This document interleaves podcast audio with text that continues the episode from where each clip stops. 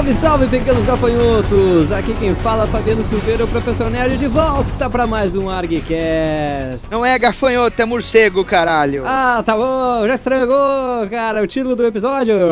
já entregou? Spoiler já de cara, sim? As pessoas não olham o banner, ô Fabiano. Ah, é. Ó, mas vou dizer uma coisa pra você: no universo paralelo de Fringe, o Batman não é o Batman, ele é o Mentes. Então ele é o gafanhoto. Antes, isso aí é excelente. O mais legal no Fringe é que pergunta assim: É, quer dizer que o seu Batman é um inseto? Por quê? Melhor ser um morcego? Ela falou um rato, é um rato com asas é melhor. um rato. Ela- Legal, e esse episódio não é sobre Fringe, então nós vamos falar sobre o Cavaleiro das Trevas, mas a história em quadrinhos, não o filme do Nolan, ainda. O senhor mostrou agora esse corte na nuca, Não, aqui foi da luta. lutando com quem? Contra o inimigo. Quem é o inimigo? É o filho do diabinho. E o, e o do Batman, do Coringa e os outros que isso fez. Aí, dá risada. Porque não conhece. Se você conhecesse a metade das coisas que eu conheço, você não faria isso. Então o senhor acha que esses desenhos todos, o Batman, Coringa, Porque lá no lugar eu peguei já. O Batman eu já aprendi. Tá preso. O Coringa eu não peguei ainda não. você prendeu o Batman? Onde? Hã? Lá do outro lado. E o Coringa? O Coringa eu não peguei ainda não. Ainda não. E é isso aí, gurizada. Então, para isso, estou aqui com meu irmão Daniel HDR. Pois é, cara, finalmente falando de um quadrinho decente. É, finalmente falando da DC, né? Já não aguentava mais a Marvel. Ai, ai, meu Deus do céu. Ai, meu Deus. Ah, é uma mariola mesmo. Puta que eu pariu. Minha querida irmãzinha Daninha Recalde. Oi, pessoal. Eu tô até recebendo e-mails falando que eles querem que grave mais sobre a DC. Olha só. Ó, Olha só. Ah, esse é melhor mesmo, cara. a voz do povo é a voz de Deus. Nosso grande amigo também de volta aqui, diretamente do Melhores do Mundo, Hell! E aí, galera, beleza? Grande Hell, seja bem-vindo de volta, meu amigo. Valeu. E fazendo sua estreia aqui no ARG, nosso grande amigo Roger Goulart. Opa, e aí galera? Diretamente do Dynamo Studio. Não, não, ele tá na casa dele, ele não Ah, tá no meu... É sério, o Tu grande, liberou grande... ele hoje, Daniel. É, é, Hoje é domingo, pô. Não, é sério, cara, tá é sério. o cara mesmo, hein? Não sou eu que tá- ponho e ainda funcionário pro- pra trabalhar em E casa. ainda proíbe o cara de dizer que tá no trabalho, né? Já terminou os fundos que eu mandei tu fazer pra mim? O cara ficou trancado dentro do Enfiou. Enfiou. Ele foi embora sexta e deixou o cara trancado dentro do estúdio. Chibata não, enfiou. Olha o papo. né? Ai, ai. Vamos começar agora a fazer as, as revistas, né? Daniel HDR Studio. Aí vão ficar dizendo, ah, Eu já fui Daniel HDR por um dia. Mas é isso aí, gurizada. Então nós vamos nesse episódio dedicado ao Cavaleiro das Trevas, a obra de Frank Miller, The Dark Knight Returns. E aí antecipando também o lançamento da animação né, da Warner. Então nós vamos falar aqui do Cavaleiro das Trevas, a primeira, a primeira edição. Não vamos comentar a segunda, né, Hel? Cara, eu não vou falar nada. Ainda bem, ainda bem que o Hel não vai falar sobre a segunda edição. Vocês vão ver daqui a 50 anos, quando o Cavaleiro das Trevas 2 for um, um marco dos quadrinhos. Eu falo assim, O réu estava certo. eu vou- vai estar nos spoilers da e eu, humanidade. e eu lá nas profundezas do inferno vou estar rindo da cara de vocês. Pois é, pessoal, esse é um episódio da série Leitura Recomendada, justamente pra você que faz o seu TCC ou que é um cabaço na arte sequencial, quer procurar algum trabalho decente. Então escuta esse episódio e depois tire suas conclusões. Exatamente. Se você ainda não leu Cavaleiro das Trevas, pelo amor de Deus, meu amigo. Você mata. Não, escuta e depois se mata. É, isso aí. Ó, e um recado, ó, se você comprou essa edição da Panini que vem as duas juntas, rasgue no meio, separe as duas, leia primeiro o um, depois faz de conta que o dois é outra história, outra coisa, que não tem nada a ver com o um. Não, eu só folhei aqui a dois e tô traumatizado, cara. Meu Deus, o que que é isso? É, mas não vamos falar de Cavaleiro das Trevas 2, não vai ter briga, não, não, não, vamos lá.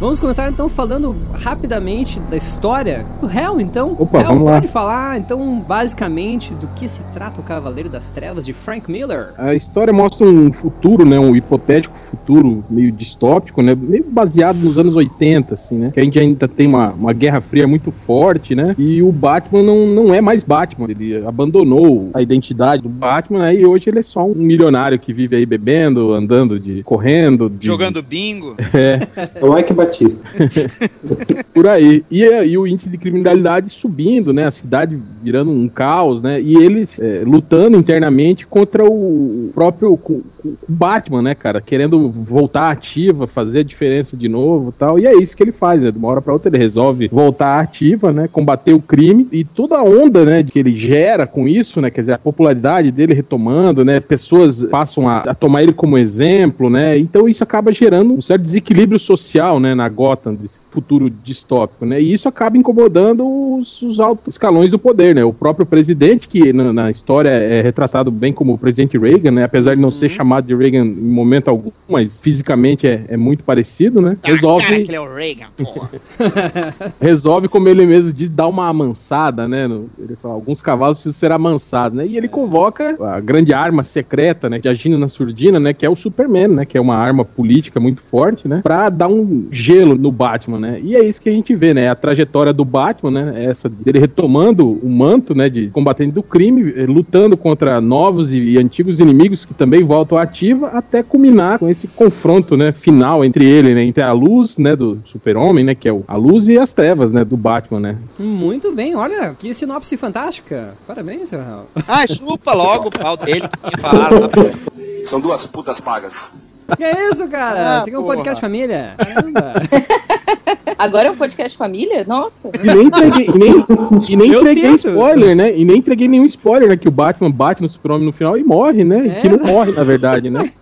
Finge que morre. Eu nem falei isso, né, cara? Ah, vá, é mesmo? Bom, vou falar sério, né? A história foi publicada na década de 80, 1986, nos Estados Unidos, né? Cara, lá na Então já- MDM tem gente que reclama de spoiler. Não, cara. por favor, né? É, isso aqui, assim, vai estar recheado de spoilers. Eu lamento muito. A história não é nova, é uma história da década de 80, extremamente importante. Já foi republicada a exaustão aqui no Brasil pela editora Abril, pela editora Panini. Né? A Panini fez aí, acho que umas três edições, é uma capa cartonada, duas em capa dura, né? A editora Abril também, né? Relançou a minissérie. Pra Abril, acho que lançou a minissérie em quatro edições primeiro, depois acho que isso. mais três encadernados. É, exatamente. Lançaram, É. Sim. lançaram três encadernados. Os dois primeiros encadernados, sendo que eu sou proprietário do. Aquela capa az- azul, né, do Batman Isso. Saltando. Com Ele Eles raça, uma são feitos com o mesmo tipo de papel que foi feito originalmente, que é aquele papel Baxter, que é um papel opaco, Sim. que valoriza as cores pra E a- caramba. assim. o outro é aquela capa que é o Batman e o Superman. Na, Um fundo vermelho. é, e aí o terceira, a terceira É a do papel LWC. com o Batman, como diz aí no sul, acrocado no,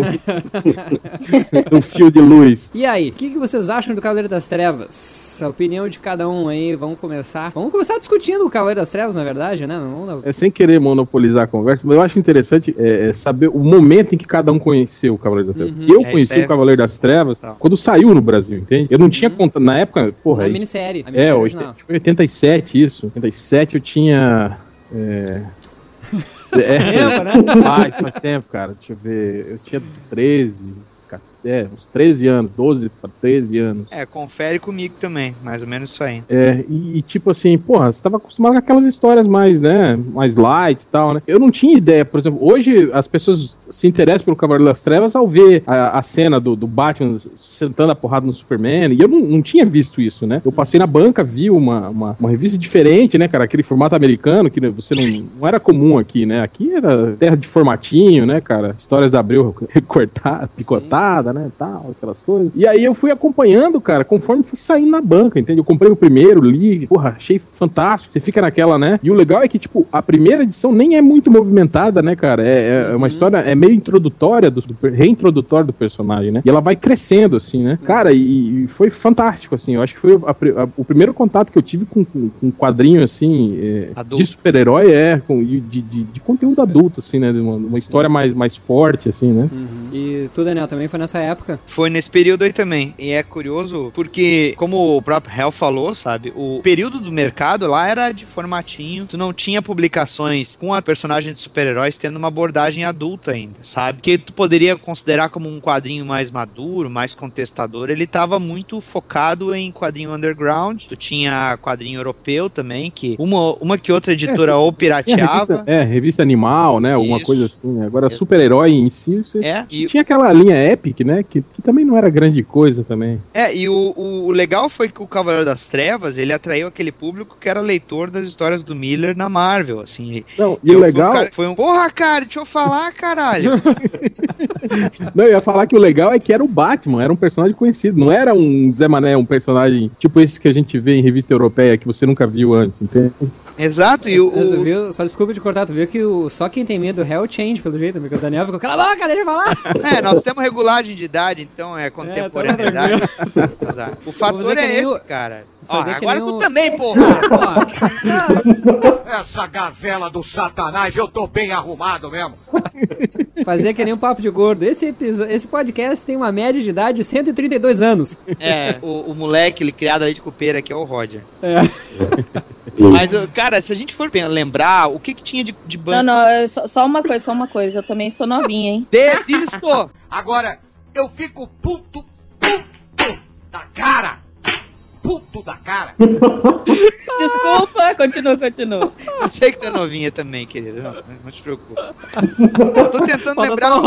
Eu tô tentando lembrar o que, que nós tínhamos de quadrinho na época. Porque eu acho que o, o Ronin do Frank Miller foi publicado depois, também por causa do- da que- aceitação do Cavaleiro das Trevas. Tinha aquele quadrinho mais padrão, né, é, HDR? Tipo, os no- eu acho que eram os novos titãs do, do Marvel Wolfman do Pérez, estava saindo nessa época, né? Uma coisa mais. Não era nada assim muito. Novos Titãs, Super Amigos, Super É. O É, e o Batman conceito normal. de graphic novel aqui no Brasil, ele tava Ah, não- muito, muito verde ainda. Tu não É, não tinha. existia, não existia. É, tu não, não- existia. E quando tu, tu pega o trabalho de quadrinho um pouco mais ah, inovador nesse sentido, tu tem o- justamente a fase do Demolidor do Frank Miller, que é o que levou esse pessoal a procurar o Cavaleiro das Trevas, porque o paralelo do Demolidor com o Batman, na fase que o Miller escreveu e desenhou, era evidente, sabe? O pessoal pegava aquele visual dark que o Neil Adams botava nas histórias do Batman, e já não se via isso tanto, né? Porque tu tinha o Batman na Liga da Justiça, aqui tava sendo a história do Batman lá do Marshall Rogers, né? Que ele, que ele desenhava o Batman contra o pistoleiro, tinha aquela Vic Vale, acho que era É, o cara de barro, mas era. Isso. É. Era tudo muito light, né? Comparado àquele visual mais cine- cinematográfico do, do Frank Miller no Demolidor. Então, quando os leitores foram pegos de, de surpresa com o Cavaleiro das Trevas, tu tinha um bando de cabaço que tava lendo uma história ali de culhão, saca? E, e eu costumo fazer um paralelo do Cavaleiro das Trevas com aquele namoro, porque os quadrinhos anteriormente eram o quê? Era aquele, era mais ou menos aquela menininha que você gosta e fica fantasiando com ela. Ah, o beijo, o relacionamento excelente. Quando tu pega o Cavaleiro das Trevas, o quadrinho Cavaleiro das Trevas, é como tu sair com uma guria que já tá botando a mão dentro da tua calça, sabe? Porque, é, é um estupro visual, cara, no bom sentido, cara. Imagina tu olhar num, num quadrinho, sabe? O, o personagem desenhado de uma maneira quase caricata, sabe? Aquelas cores, cara, que são foda pra caralho. Tu tem personagem ali tendo a virtude dele quebrada, tanto visualmente como de concepção. O caso do Superman, o caso do, da, da, da mulher gato lá, que tá uma prostituta gorda amarrada numa, numa cama lá. O modo como tu, tu- tu- pelo menos na minha faixa etária ali, na do Helk, quando a gente pegou o Cavaleiro das Trevas mesmo pra ler, a gente tinha uma, uma concepção de quadrinhos completamente diferente que nos preparou pra gente ler coisas como Watchmen, nos preparou pra ler outras graphic novels, sabe?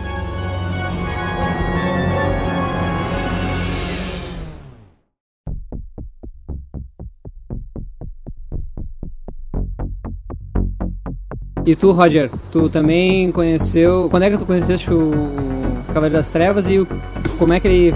Qual foi o impacto que ele teve? Eu, na verdade, conheci Cavaleiro das Trevas quando eu comprava, na década de 90, aquelas revistas em quadrinhos que falavam de quadrinhos. Aí tinha umas matérias, assim, Revista Herói. É, isso. Né? quiz. Cavaleiro do Zodíaco, né? Comprava Só por causa do Cavaleiro do Zodíaco, garanto. Aí, Mas eu já conhecia outras coisas, enfim.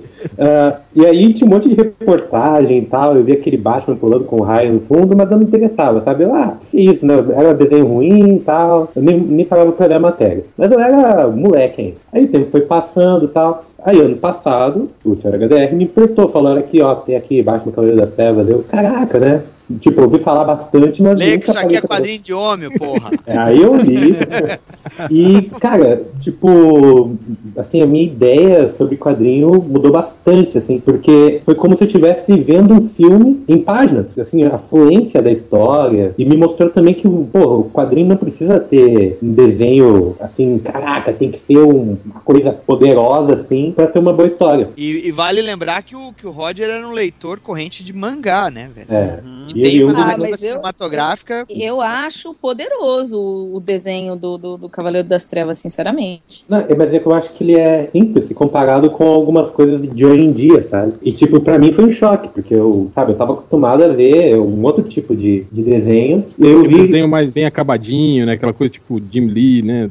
Finaliza- É, não, é esse, esse o, ideal de, de, de bom desenho, assim, né? Que a maioria dos leitores tem é esse. É o desenho perfeitinho, né? O desenho bem finalizado, né? Isso, e aí eu vi que eles, eles assim, com um desenho um pouco mais simplificado, um pouco mais estilizado, conseguiu contar uma história assim de uma forma que eu nunca tive esse impacto visual. Eu tinha lido Batman antes, e eu não sei se por ser o Batman, que é um. Pô, eu cresci vendo Batman, sabe? É um dos meus heróis favoritos. E ele visto por esse ponto de vista foi algo novo pra mim. Então deu um impacto tremendo, sabe? Eu achei muito, muito interessante mesmo. Tu, Aninha. Eu segui um caminho oposto do de vocês com, com o Cavaleiro das Trevas. Na verdade, eu já tinha falado isso aqui algumas vezes, que foi o primeiro quadrinho que eu li de verdade, assim, americano. Porque, assim, quando eu era pequena, eu consumia o que meu pai consumia. Pequena, assim, eu fui ler Cavaleiro das Trevas, já era na década de 90. Mas, assim, foi um bom tempo depois já. E eu tinha lido Asterix, Mônica, claro, tinha lido algumas coisas assim, mais, mais tranquilas, mais pra comédia.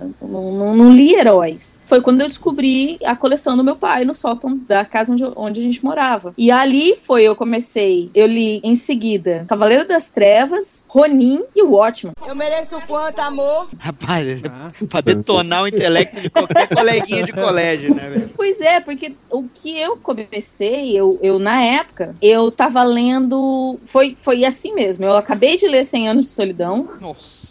Nossa. E falei assim: Caraca, eu preciso ler alguma coisa da coleção do meu pai. subi pro sótão e achei as revistas em quadrinhos. Tipo, era três horas da tarde, eu tinha acabado de ler 100 Anos de Solidão. Foi desse jeitinho, assim. Foi, ficou muito marcado na minha cabeça por causa disso. Foi um livro muito marcante pra mim também. E aí eu cheguei e li. Pá, Cavaleiro da Serra. Tipo.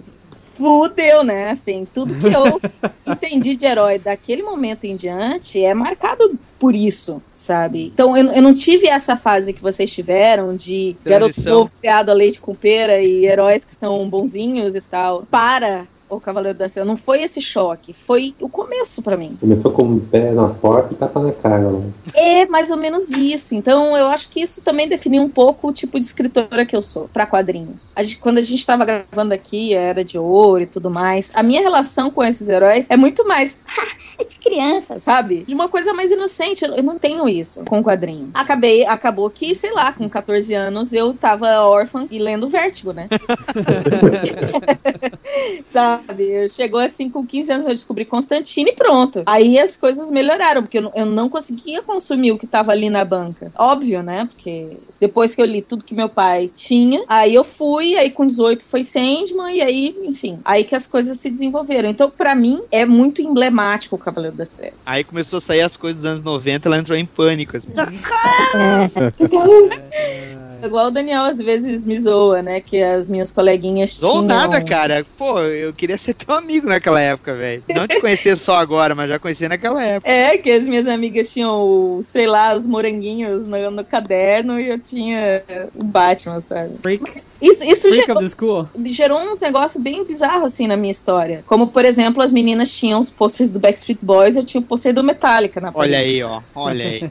É qualidade. Por isso que eu acho que, pra mim, o impacto visual do Frank Miller foi muito grande, entendeu? Porque eu, eu, a minha referência de quadrinhos era Asterix antes disso. E na mesma época aí eu fiquei viciada no Frank Miller. Aí eu li também Electra, e aí o Bill Sienkiewicz virou assim, ah, pra mim um desenhista que eu, eu fiquei emocionadíssima quando eu o conheci na FIC, sabe? Então, essa é, é, essa foi a minha orientação. É, esses caras mais clássicos que todo mundo passa antes de chegar, nesses desenhistas mais estranhos, mais, mais diferentes, eu, eu fiz o caminho inverso. Eu conheci o Cavaleiro das Trevas só nessa reedição ali do daquela do Batman Superman na capa, né? Sério, cara? Porque é, eu não colecionava quadrinhos até ali, até o final da década de 80. Eu comprava alguma coisa esporádica, eu ainda tava na minha fase Tarzan, né? Então, assim, eu comprava muito pouco super-herói. Então, eu comprava mais, cara, a turma da Mônica. Só ainda, homem né? com sunga. É, exatamente, preferia, né? Eu colecionava Tarzan, Amor e. Olha aí, ó.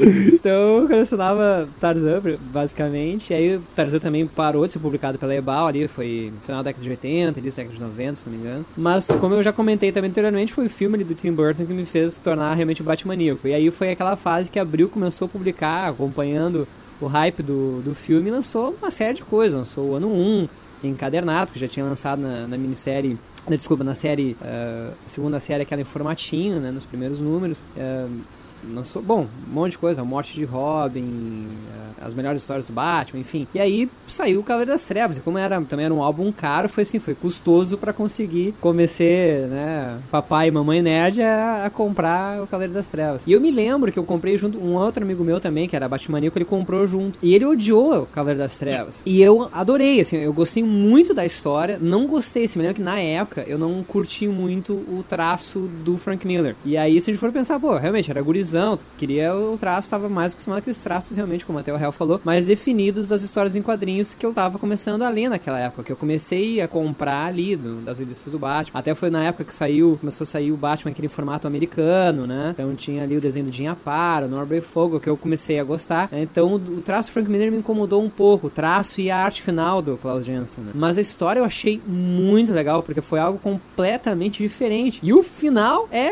apoteótico, né, cara? Aquele final ali, pelo amor de Deus, né? Até hoje eu leio aquilo ali e eu me mijo todo, né? Daqui a pouco cai morto aqui. É, É de fralda, sério, é, não, sério, cara. E eu fico assim, eu fico imaginando Márcio Seixas, cara, o narrador, o dublador do Batman, dublando aquilo ali, cara. Falando Meu, quando- que o- ele quer que o Superman se lembre da mão dele no pescoço Isso, dele. Exatamente. O único homem que derrotou você, esse tipo de coisa assim. Aham. Cara, e assim, ó, e essa frase, uh, eu já decorei essa última página, né? Então os meus alunos no colégio sempre dizem, Olha aqui, olha aqui. Ô, professor, professor, conta aquela história do Batman que dá uma surra no Superman. Aí eu tenho que contar, narrar tudo aquilo e, e fazer ainda com emoção pra eles, né? Eles adoram essa história, né? Então realmente, assim, pra mim marcou, é uma das minhas histórias favoritas. Aquela fantasia de Batman na tua casa é por isso. É, exatamente. aham. Tu veste ela pra ler, né? É, exatamente. Sempre, sempre, né? Mas eu acho muito interessante. Acho que as coisas que a gente pode começar a comentar agora nisso aí, porque acho que realmente é, tem um impacto em diversas formas. Seja ela o impacto visual, que hoje a gente lendo e relendo a história em quadrinhos, né? Lendo essa história, nós temos também outras impressões, porque a gente também acaba amadurecendo os nossos gostos, né? Hoje, por exemplo, a arte do, do Frank Miller ali me parece também um dos. o auge do Frank Miller, né? Em termos de, de produção artística. É, eu né? até queria falar, sabe, Fabiano, aproveitando a deixa, vendo o, Cavaleiro das Trevas, eu desde pequeno eu queria trabalhar com quadrinhos, sabe? Depois da morte do meu pai, quando eu tinha seis anos, me tinha na cabeça que eu queria trabalhar com quadrinhos e tinha meus personagens, fazia lá as minhas historinhas e tudo mais, mas eu tinha aquele parâmetro do detalhismo do Pérez ou da dinâmica do Bernie e tudo mais. E eu gostava da abordagem do Demolidor, como eu citei antes, e de outros autores como Garcia Lopes também, e etc. Mas quando eu vi eh, cenas como aquela do Batman dentro do tanque, Uhum. aquela cor, sabe, que a Lin Valley colocou ali, e aquela linha clara, e de repente aquelas páginas tudo com contraste, sabe, do, do Batman lutando contra os mutantes e os helicópteros também, tudo em, em alto contraste, eu pensei assim, Cara, como eu tenho coisa pra aprender, sabe? Porque, meu, o- assim como o Roger falou da simplicidade do traço, ele consegue dizer tanta coisa com pouco, sabe? Que dá pra fazer um paralelo com o Bruce Timm também, em matéria de, de escolhas, assim, de, de enquadramento e de narrativa, que aí me fez querer ser um autor melhor, sabe? E aí eu comecei a experimentar outro tipo de cor com aquarela, também trabalhar com bico de pena, que é uma coisa que eu tinha, pô, eu me cagava de medo de usar bico de pena, eu só usava caneta, caneta direto, sabe? E eu, eu devo isso pelo menos a essa minissérie.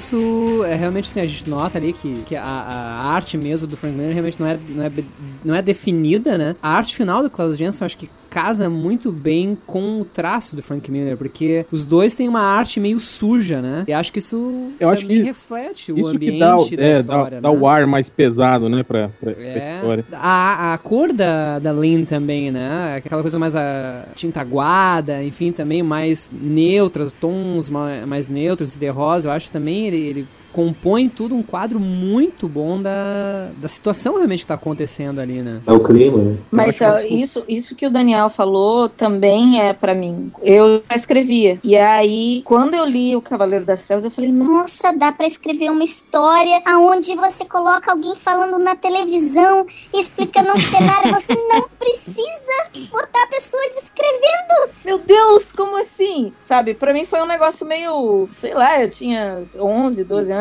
Então, pra, foi, foi uma descoberta. Eu descobri aquilo. Isso é um baita um recurso narrativo. É, era isso que eu ia né? falar, é sobre, principalmente sobre a, a- o, o esquema da quadrinização, né, da, da, da história, que é, é, é muito foda, assim. Você tem, é, é, além de, de- Você tem páginas, por exemplo, repletas de texto, assim, né, com muito balão de recordatório, essas coisas assim, né? E em contrapartida você tem outras páginas completamente livres de texto, assim, né, cara? Com aquele. Com os quadrinhos em sequência, assim, te, te mostrando passo a passo o que tá acontecendo, né, cara? E eu acho que outra coisa que eu, nisso que o Rodney tava falando, acho que foi a primeira vez que eu vi, quer dizer, já tinha visto isso nas histórias do Demolidor, né, com, com o Frank Miller, mas a noção de movimento, cara, é uma coisa que o, o- o Frank Miller, eu acho que, eu acho que talvez aí o, o auge mesmo dele, né, era isso, cara, é você ver movimento, cara, no, no- no- no- nos quadrinhos. Cara, eu tô folhando a revista aqui agora. Eu também tô. Eu também Tá tô. do meu lado aqui. Eu também tô. Cara, tem umas Qual das cenas, edições, né? tem umas cenas incríveis, assim, né, cara? É, é, Vamos só ver, que edição tu tá na mão agora? eu, tô, com- eu tô com aquele encadernado do, do, do fundo vermelho. Tá, e tu, Roger? É a mesa. Mesa? Daniel? Eu tô. com- Peraí, o encadernado fundo vermelho da Abril, né? É, isso. É porque a, o da Panini eu acho que era fundo vermelho também, né? É, eu tô com o da Panini. Então, o meu é da Abril. Eu tô com o da Abril, aquele do fundo azul. Que é Eu ele saltando a- na frente do raio. Eu tô com a primeira edição definitiva da Panini, aquela que era capa prateada. Puta, tu tinha que esnobar, né, cara? Não, mas foi a primeira que lançou. Faltando uma luz neon, né? E tu, Aninha? Tô olhando no Eu não scan tô aqui. com Eu baixei, eu tenho scan. É PDF aqui. Eu tô olhando o scan aqui. Peguei na importadora do Não. falecido Ultra. Eu não tô com ele aqui na mão. Na verdade, eu tava, olha só, um segredo, eu estava trabalhando. Aí eu larguei tudo aqui às pressas. Eu falei, ah, podcast, podcast. Oh, meu Deus. E aí eu não deu tempo de descer, que tá no meu armário na parte de cima. Tem problema. É uma história que tem realmente muito texto, né? Então, pra quem não gosta, pra quem gosta de ver histórias em quadrinhos, né, vai ser um deleite pela arte, mas quem tem que ter força ali, porque tem bastante parte, tem bastante texto, né? Diferente do que a gente tem hoje em dia, que a gente tem é, realmente mais painel, painéis, assim, né? É, é, o tipo Image, né? Então, herdeiros da Image tem que. Ah, não, cara, mas isso aí é uma coisa, velho. É, se tu for ler Cavaleiro das Trevas cagando, velho, toma um laxante. O cara caga em casa, a merda vai pro mar. Ah, é, exatamente. Não, olha, não vai sair do banheiro dentro Ah, outra por coisa umas que- 4, 5 horas, né? que eu vejo que é foda também no Frank Miller, que é completamente, né, é, é, chupetado do Will Eisner, Chupa! a importância do, da onom- onomatopeia, né, cara, em, em É Cavaleiro das verdade. Trevas, né, É cara? Buda, verdade. Buda, Buda, Buda, Buda. Cara, uma metralhadora, a primeira vez que eu vi ela fazer Pra cá. budá, budá, budá.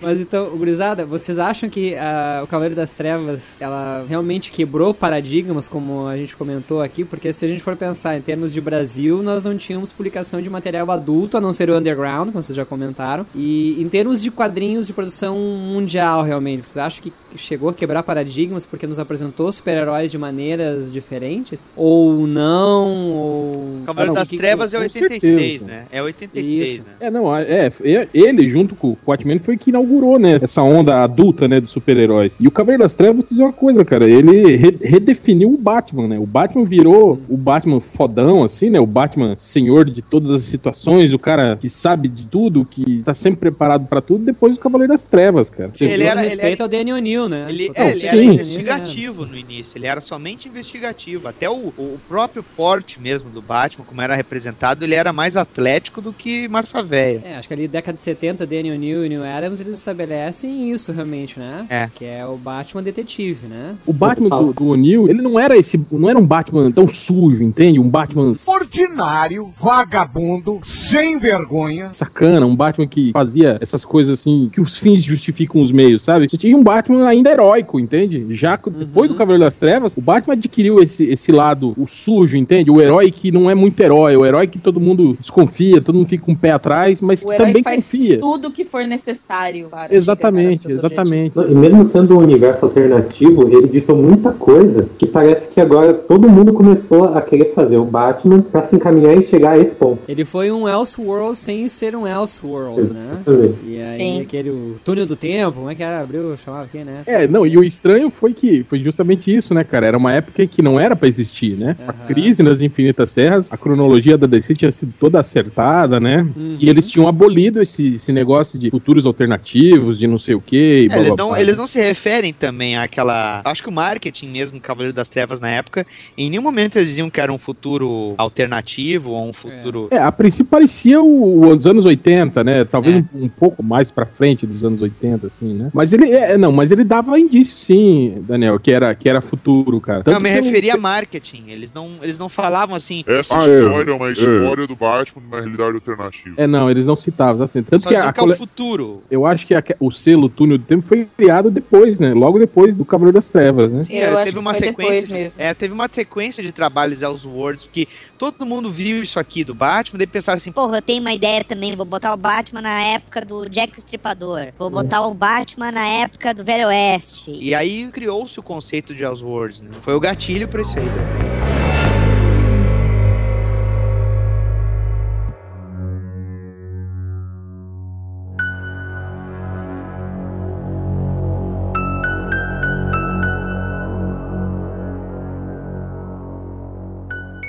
Com relação aos personagens, o que, que vocês acharam assim da forma como o Frank Miller representou e apresentou os personagens, né? O- não só o Batman, né? Focando no Batman assim, o, o Superman ali, o tanto o Coringa quanto o Duas Caras. Sinceramente, eu acho que o, o Superman é aquilo, cara. Pra mim, eu não, sei se foi a primeira coisa que eu li e que me marcou, enfim. Mas pra mim, o Superman é o cara que atenderia a um presidente inexistente só pra obedecer, sabe? Só Ele é, pra um, ser ele aceito, é um né? símbolo, né? Ele é um símbolo É, americano, na verdade. Ele não é, um, não é uma pessoa, né? Ele não tem vontade própria, não é tem. uma coisa. Ele é uma arma, né? Na verdade, ele é como se fosse Não, uma arma. assim. Exatamente. Dispara um gatilho e sai o super-homem, vai lá e resolve e volta. É, Um cachorro. bola.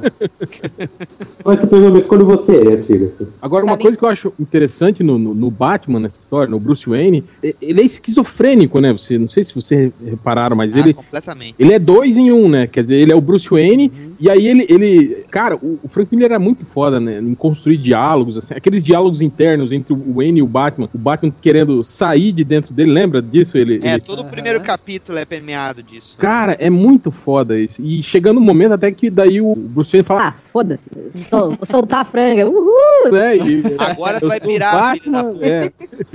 E, cara, é, é é muito, muito legal isso. E outra coisa que eu acho que é, é interessante nesse- nessa questão dos personagens, quer dizer, isso ele demonstra é, que o Batman é, é insano também, né? Ele é, um, ele é um, um herói que é insano, né? Ele é tão insano quanto os inimigos que ele combate, né? Que era mais ou menos o que o Alan Moore tinha mostrado na Piada Mortal, né? Ele é, ele é tão louco quanto o Coringa. E eu acho que essa HQ mostra um pouco disso também com- quando mostra os, os vilões que estavam todos aposentados, todos, né? É, quando vem o Batman voltar ativa, narrativa, resolvem também voltar a, a- a- a ser vilões, né? O Duas Caras, mesmo que estava completamente é, recuperado, é. Tanto que ele, ele nem tem o lance da, da cara desfigurada, né? No, Por no- isso a piadinha do das reformado. Por isso. Eu sou o Dr. E, Ray. e É, é mas isso realmente que eles vão É. falando no- na história em quadrinhos. Eles vão questionando essa a importância do Batman, né, falando que realmente o Batman é o causador de tudo isso, de todo o mal, não sei o quê, que os crimes ocorrem por causa do Batman, né? E eles ficam nesse questionamento, né? Pô, mas o Batman voltou e a criminalidade diminuiu. É, o lance é esse, né? Ah, Tipo, os crimes menores, né, digamos, somem, né, pelo medo do Aham. Batman, mas em compensação, os, os grandes maníacos, né, homicidas aí, os coringas da vida, vêm todos pra Gotham, né, querendo provar Aham. que Cara, são aí- melhores que o Batman, né? Então, até que ponto a figura do, do cara faz bem, né, pra, pra sociedade, né? E o próprio Gordon, cara, o modo como ele, ele constrói o, o Gordon, ou reapresenta o Gordon pro leitor nessa história, é, é algo que tu também fica te perguntando, cara, ele era um personagem tão raso, né? Verdade. Antes disso. E eu, eu tenho certeza que o Coringa não faria absolutamente mais nada da vida se o Batman se aposentasse. Ah, ele ia estar lá no. Nós Ele ia ficar lá, então. Anima a festa. né? É, acabou. animar a festa. Eu tô velho, pinto não levanta mais. É. Eu preciso fazer uma coisa pra me divertir. Eu sou o Coringa, o palhaço, o Joker. Isso é um assalto, seu filho da puta. Vira a bundinha pra mim, vira, Batman. O Joker. Tá, e a Carrie como Robin? Eu acho que ela é a única Robin que pode usar a sunguinha e não fica ridículo. Eu acho que aí tem- já tinha um quesinho do. cê- cê- Não sei se vocês sabem, mas o, o Frank Miller ele é um reaça de primeira, né? Ele é, É. um cara. Sim. Sim. E, e aí eu acho que foi o Tá primeiro. pior, né? É, foi o primeiro. Eu não sei se vocês repararam no Cavaleiro das Trevas 2 como ele, como ele zoa os homossexuais, assim, né? Ele tira, Uhum. tira onda violenta, assim. E eu acho que eh, a Carrie, eu acho que foi, foi já um pequeno traçozinho de homofobia dele, tipo, a tirar o Robin da história justamente Mas- pra afastar todo Mas, Hell, o Miller comentário. mesmo, o Hell, os comentários do Miller, na época de entrevista, ele falava que ele só conseguia imaginar uma garota vestindo aquela roupa. Sim, exatamente. É, então foi isso mesmo. Foi pra tirar co- qualquer conotação homossexual, né, do, do personagem. Então você põe uma rouba, né? Uma rouba. Ah, Mas o bom, bacana é vamos que ela- comentar o que, que ele faz com o Dick Grayson no Cavaleiro das Trevas 2, né? Se tem alguém que não leu aqui. O Robin é um viado. Hum, só que um de cada vez não sai espalhar, né? O do legal da. Ele da- manda ser a mulher do Coringa. Não, e legal que tipo, ele, e, o responsável pela morte do, do Robin, né, do Jason Todd, foi o Frank Miller, na verdade. Porque ele mata, o Robin, eles não deixam claro, mas dá a entender que tá morto, né? Que Não, o Batman ele, ele é parou tão de ser. responsável que a única frase que ele disse assim, nem Nem, le- nem gosto de lembrar o que aconteceu com o Jay. é a única coisa que eles decidem. É, então ele deixa claro isso, né? Que o Batman também parou de agir como Batman por causa disso, né? Por, por se culpar, talvez pela morte do parceirinho dele, alguma coisa assim, né? É, e depois o próprio Alfred também diz, né? Mas ah, uma, uma garota, lembra o que aconteceu com o Robin? né? com É, peso, né? exatamente. Mulher era um bom soldado, a guerra continua. Tá cagando e andando pra se bota guria ou guria, né? Não, o Alfred Fala, mas é uma menina, não é melhor pegar uma menina. né? Ele, não, não, não. É. O senhor gosta mais. Eu, Ah, eu, gosto, e- eu gosto dela, mas eu sou. Bom, vocês sabem, meus Robins. Ah, é, a gente tinha que lembrar desse fato, é Ah, verdade. eu gosto do Asa Noturna, né?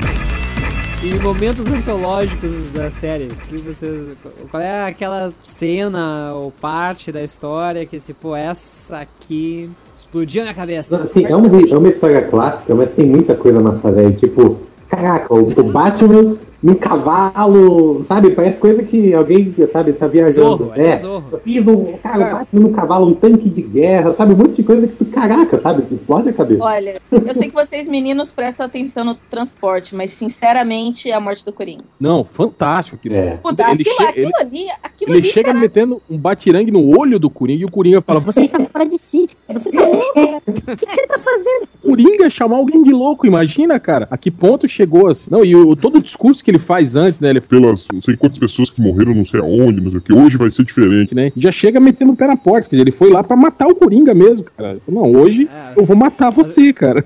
Hoje isso Hoje. acaba, né, cara? Porque vai ser eternamente isso. E ele fala, As pessoas que eu assassinei porque eu deixei você vivo. né? Deixa você assassiná-las, né? Sim, e olha, e olha que assim, é óbvio, eu só conhecia o Batman como personagem dos desenhos animados, né? Que é, antes de ler quadrinhos, é o que tem. A gente conhece ele de desenho animado, e da série dos anos 60 e tal. E, pô, você fala assim, como assim ele matou o Coringa? Meu Deus, como assim? Finalmente. Era, era tudo que eu queria ver, mas não pode. Não pode. É tipo aquela assim, matou, tá, e agora, né? Não, e uma coisa completamente Tá, mas sem. ele não mata, mata. assim, Porra, ele, né? ele quebra, torce o pescoço do Coringa igual uma galinha, cara. Sim, mas depois o Coringa fica se mexendo e ele... Você, garotinho inocente, garotinho juvenil, garotinho criado a leite moça, a leite com pera, ovo maltino na geladeira, você não aprendeu nada. Não, ele morreu, cara. Não vai que fazer igual esses morrer. leitores do MDM que acham Porque não, o Rorschach não morreu em Watchmen. Acho que teleportado. ele morreu, sim. que é, aquela mancha vermelha no chão é geleia, né? Diarreia. Se cagou antes do teletransporte. É.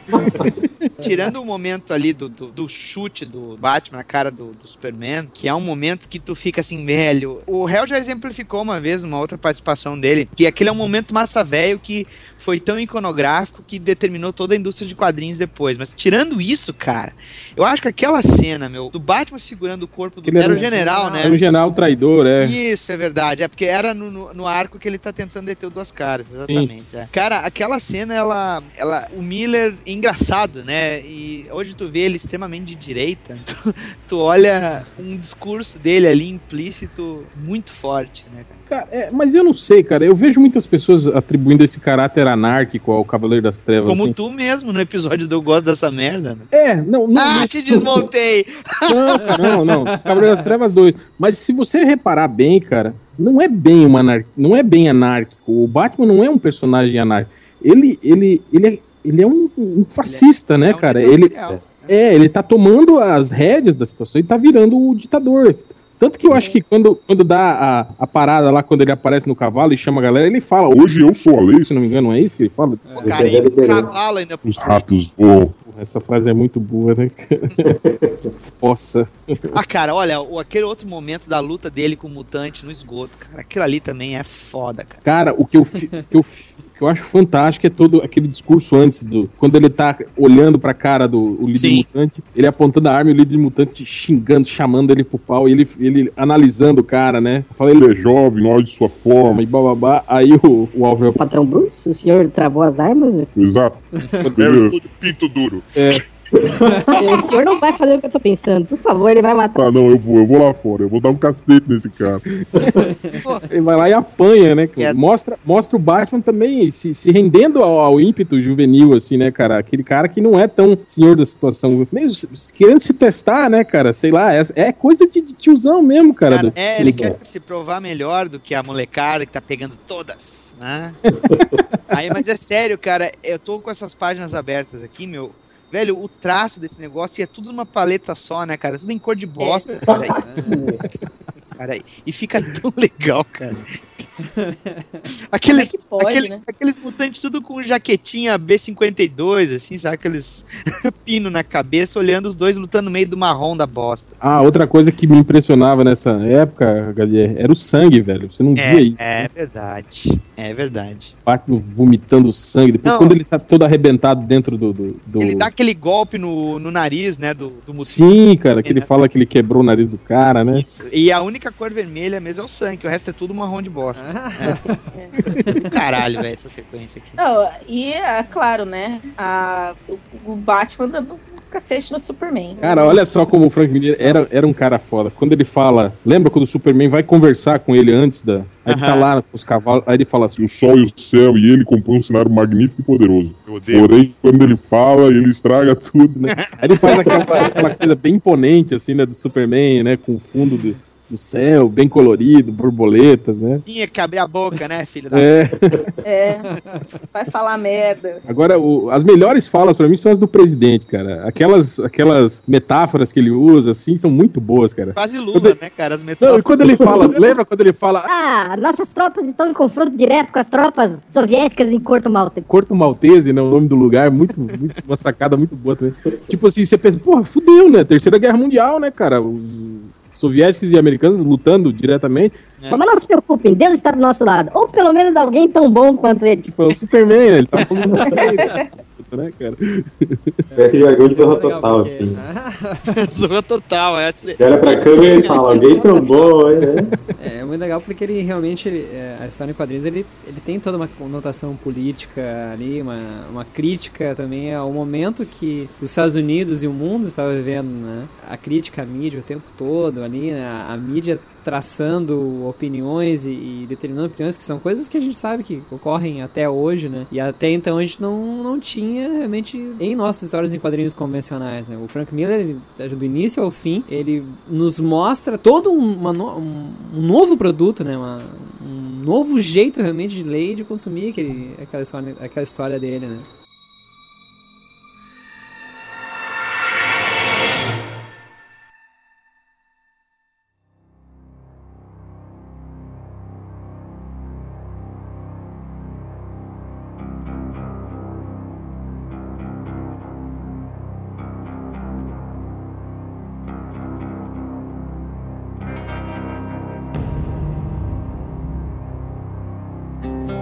Eu tenho, eu tenho uma pergunta pra vocês. Vocês não acham que o Frank Miller, depois do Cavaleiro das Trevas, o mais, o máximo que ele conseguiu pra se desassociar desse, desse estigma que foi no bom e no mau sentido, né? O Cavaleiro das Trevas foi o Sin City, cara, porque ele meio que ele ainda vive, né, sobre a sombra disso aqui, né, cara? Até depois do Cavaleiro das Trevas 2, né? Vocês não acham que ele que ele, que ele ficou estigmatizado depois disso aqui, que tudo que tu, vai ver dele É, eu acho que as pessoas cobravam muito. genial, é, como- exatamente, esse que é o problema. Acho que o que, o que até ferrou um pouco com a carreira do Frank Miller foi isso, né? As pessoas esperavam sempre um novo Cavaleiro das Trevas, né, cara? Tudo que ele ia escrever, né? É que ele também veio de uma toada muito, muito foda, né, cara? Ele, a, aquela primeira fase do Demolidor, depois o, o Batman, o Batman no 1, é, a queda de Murdoch também é dele, né, cara? Então ele, ele, ele emplacou uma sequência, assim, de, de ótimos trabalhos, né, É. cara? E aí Eu- eu- depois É, realmente. ele tem que entregar o que, o que o pessoal espera, né? E, e é foda. Mas eu acho que com Sin City foi ali. Depois disso, eu não. Eu, eu acho que depois do Cavaleiro das Trevas e do Sin City, eu pensei assim, pronto, o Frank Miller não precisa provar mais nada pra ninguém, cara. Só que eu acho que ele também pensou isso, daí ele fez o Holy Terror, né, cara? Cavaleiro das Trevas 2. É. Foi fazer o filme do Spirit. Puta Não, que não. pariu. Pô,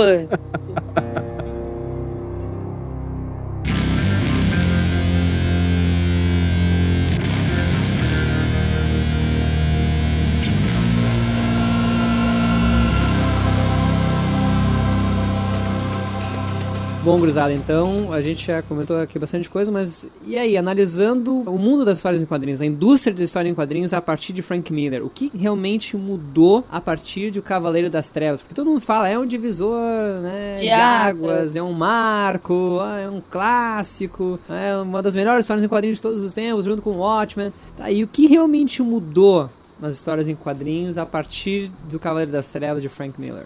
Eu acho que toda um- uma mudança, não só com o Cavaleiro das Trevas mais, porque o Watchman, o Alan Moore usa um outro, um outro cenário, enfim. Mas eu acho que ali é que começa a mostrar que dá pra você trabalhar de uma outra forma com os heróis que todo mundo gosta, um pouco mais adulta, entre aspas, e não ser, não ser paia, não ser esquisito ou, ou não gerar repulsa, porque eu acredito que até aquele momento você tinha um pouco de medo de gerar repulsa nos leitores normais ou mensais ali, é, de se tratar uma história um pouco mais pesada com um herói que não fosse Elseworlds, que não fosse. Tanto que criou-se milhões de Elseworlds pra, por medo de mexer no, no- no personagem clássico. E ali, quando você dá uma história onde você não tem medo de mexer na estrutura de tudo, né? Matar o Coringa é mexer na estrutura de tudo. E, e foi bem recebido, acho que deu um sinal pra indústria assim. Hum, olha só, dá pra fazer. Dá pra fazer e a galera não vai achar tão ruim assim quanto a gente imagina. Então você abre ali uma gama e,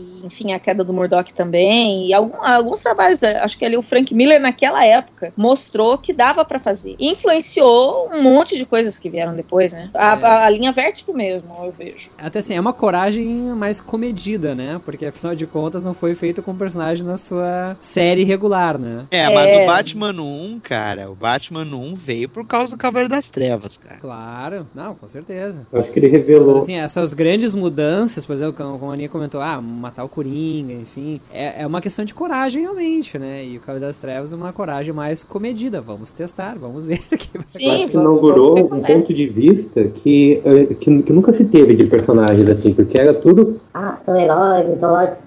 Mas eles, eles conseguiram colocar um ponto de vista novo que o povo começou a pensar: olha, e se a gente tentar, né? Por que não? É, mas eu acho que em termos de, de indústria, a gente teve um lado ruim também, né?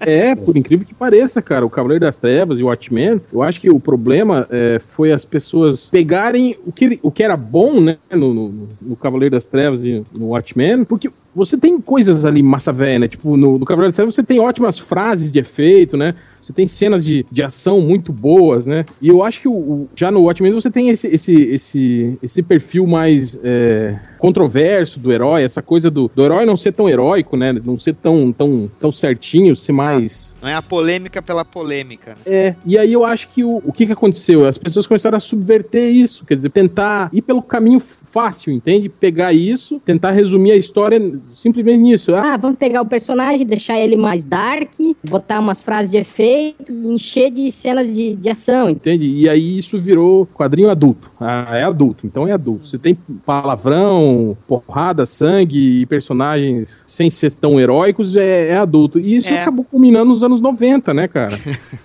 É isso aí que o Real falou, de, de quadrinho adulto ter virado sinônimo pra violência, pra peitinhos, pra algum discurso. Pra- É, voadora de perna aberta, né? é, voadora de perna aberta. A É, Psylocke, né? Sempre dando voadora de perna aberta na capa da revista. É, pra, pra, pra delírio do Hillian lá. Mas assim, os quadrinhos adultos, eles, eles têm um outro contexto, tanto que se tu for olhar mesmo com o quadrinho inglês feito com o Juiz Dredd, entre outras coisas, e os, os escritores ingleses, no caso o próprio Alan Moore, né, que eles colocaram na produção de quadrinhos de super-herói norte-americano, mas tu teve o pessoal que pensou assim que adulto é o sinônimo do sangue, da violência e, e de tudo mais, né, banalizou a parada, né. Esqueceu que tem que ter Isso uma foi trama. geral, né, cara? Você tem isso É, e- não e só parou- nos quadrinhos, no É. cinema, na TV e tudo, né, cara? Isso virou uma, uma onda, assim, né? no- nesse- nessa, nessa E, linha de entre aspas, parou de ser adulto, né? Porque começou a ser normal. É, virou. Não, pior, virou coisa de adolescente, né, cara? Pior. Como é que é, Hel? É o momento... Caralho, velho. Aquela coisa caralho. É, a cena do Batman, né? Do, do Batman socando o pé na, na, na- Porra, fala a verdade. Com certeza. Cara, É, quando- pergunta pro Rodney, porque ele é o, o novato que viu pela primeira vez recentemente. Quando, é, quando você tava lendo, aí você foi folhando, aí quando você viu aquela cena assim. É que essa cena já circulou na internet tantas vezes que não é mais novidade, mas a, a gente que leu na época, HDR, porra, fala a verdade, cara. Quando você foi lendo a revista, quando chegou naquela parte, você viu a- aquela cena, fala a verdade, que você não falou, Puta que pariu. Caralho, velho. Cara, Pô, é O verdade. que, eu, o que eu plagiei essa cena, cara, o que eu desenhei os meus personagens chut- bicando a cara um do outro, assim, cara, e é justamente isso, cara, é o, é o mal dos anos 90, né? É você pegar o, o- a obra toda do Frank Miller, né, e reduzir isso a uma bicuda na cara do Superman. é esse que é o mal, entende? É as pessoas reduzirem isso tudo. Falar, Aí, aí, já leu o Cavaleiro das Trevas? Já, cara, que o Batman dá um- uma bicuda na cara do Superman. Caralho, muito foda. Entende? Porra, que me dói no coração. Ô, ô, Roger, o que que tu sentiu quando tu viu essa cena? Cara, assim, como o Real disse, é uma cena que ó, todo mundo né, já, já viu pela internet e tudo mais. Mas quando tu vê dentro do contexto, tu entende por que, que ela tá acontecendo, cara, é, é muito foda, nossa. Tipo, É caralho, né, é, velho? realmente, assim, cara, tu. Caralho, porra! É, assim, e tipo, justifica, sabe? Não é, ah, tá lá, ele tá batendo, mas oi, daí, né? Não, não. Assim, tu engole, sabe? Tu, e, tu, e tu vibra junto, cara. Tu, caraca, queria estar eu batendo ali junto com ele, sabe? Chutando a cara dele e falando, toma, sabe? Chupa, Morcelli! É, mas, Tem fazer um mas quadro deixa- dessa cena e dá pro Morcelli. Deixa eu dar uma, deixa eu dar uma, uma, uma, uma defendidazinha no Superman, assim, que muita gente, eu acho que é essa, essa ojeriza das pessoas ao Superman, né? De ver ele como um símbolo da superioridade americana, essas coisas, vem um pouco disso, né? De, de como, como ele, ele foi apresentado no, no Cavaleiro das Trevas. Mas eu não, prata também, cara. Acho que não dá pra negar isso. Ah, mais ou menos, HDR. Eu acho que, eu acho que aqui ele ganhou uma conotação política muito forte, assim, de, de, de, pau mandado, né? De, de aquilo que a gente tava falando, né? Que a, que a Ana falou, de, de virou uma arma, né? Um gatilhozinho, sai o Superman, vai lá, resolve e volta, né? É um cachorrinho, né? Um cachorro com superpoder. Ele é o Krypton, né? O Krypton que fala.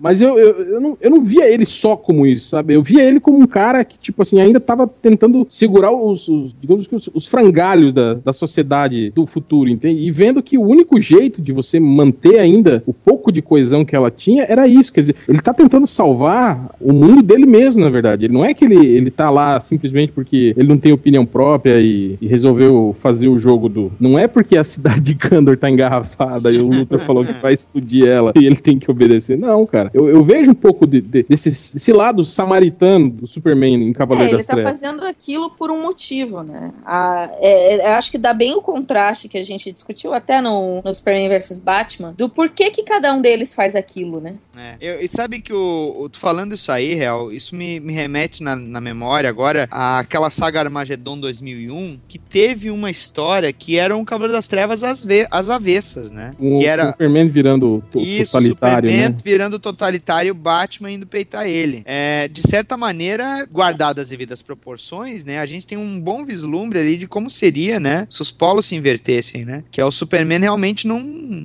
não se sujeitando, né, ao, a, àquilo para tentar manter o mundo como ele queria, né? É mais ou menos o que, o que aconteceria no, no, no, no Miracle Man, né, cara? Do, do Alan Moore, né? Exatamente, é. O Superman chega e fala, não, gente, eu não sou um ser humano, eu sou um, um deus, praticamente. Eu posso fazer o que eu quiser. E agora Vou- vocês vão se E agora, é, e agora eu vou resolver a merda toda. Vocês vão ter que fazer o- exatamente o que eu tô falando, senão eu vou Senão matar eu vou foder todo mundo! É.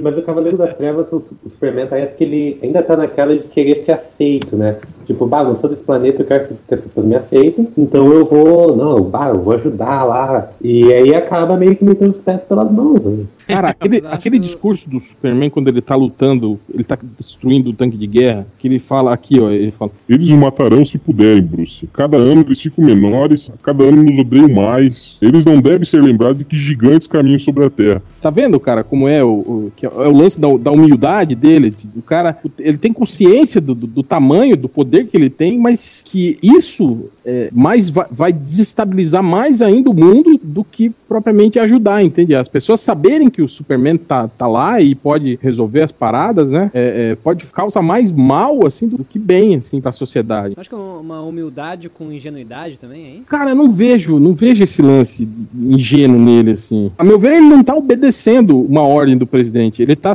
ele fazendo o que é conveniente pra ele também, entende? Manter o status quo dele no planeta, né? É, não, e do próprio planeta, entende? Aquilo que eu falei, de manter o planeta vivo, ainda no- no- nos pequenos frangalhos que ainda restam, entende?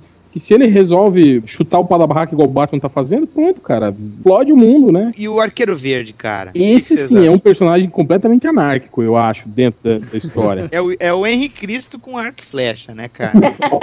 Não, mas ah, ah, esse, esse negócio do Superman ali, igual eu disse, eu acho que me definiu ler essa história. E é aquele é o Superman pra mim, entende? Pô, é a pessoa que não respeita as leis só porque respeita, porque tem que respeitar. Ele tem uma crença, ele acredita que certas coisas são de fato o melhor. É, eu acho que até esses sujeitos são os mais perigosos, que é os que, os que Os acreditam. idealistas, né? Sim. É, é os que acreditam, mesmo estando errados. É, Deixa eu só voltar rapidinho pro Arqueiro Verde. Quando vocês leram a morte do Arqueiro Verde, quando ele tá com o braço enfiado naquela bomba, vocês não lembraram, Cavaleiro das Ah, Trevas? Demais. né, É, não, isso, pra falar a verdade, a, a DC andou logo depois, tipo assim, eh, final dos anos 80, início dos anos 90, tentando levar, né, o, o universo dela para mais ou menos para essa Pra aquele lado, é. é, pro que aconteceu no Cavaleiro das Trevas. Quer dizer, mataram o Jason Todd, né? Fizeram esse lance do, do Arqueiro Verde morrer, né? Sumiu com o braço enfiado na, na bomba, né, cara? Então eu acho que eles, eles também acirraram um pouco mais essa coisa entre o Batman e o Superman, não eram mais amigos. Não sei se você lembra disso, é, HDR. Logo depois de crise, na, na- quando re- redefiniram a- a- é, as origens dos personagens, eles não eram mais amigos como eles eram Foi, e antes. foi, foi Crise, um né? acerto entre o, foi um acerto entre o Miller e e o Burnie, né? Que Sim, Eles sim. reformularam e pensaram. Ficava aque- aquela tensão constante entre eles, É. quer dizer, sabendo que uma hora os dois iam, iam ter que resolver essas pendengas deles aí de algum jeito, né? Então era isso, eles, eles tentando alinhar, assim, pra, pra dizer que o Cavaleiro das Trevas não era mesmo o Elseworld, entende? Era o futuro, digamos, do, do que ia acontecer na. E é engraçado que o. Reino da Manhã tá tomando as mesmas proporções, né? Pelo menos tomava antes do reboot, É. eles estavam tentando Agora, levar. agora é a venda que determina.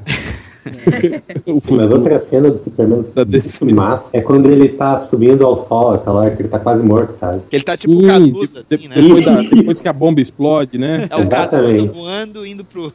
Pô, aquele Aquela discurso- cena é muito boa. Não, e aquele discurso todo dele falando dos passarinhos, não sei o quê, que ele fala que, a- a- que o local que explodiu a bomba não era completamente deserto. Ele fala do. Cadê? Fala que os. Os passarinhos que carregam água nas suas penas a não sei quantos tempos, não sei quantos quilômetros para seus filhotes.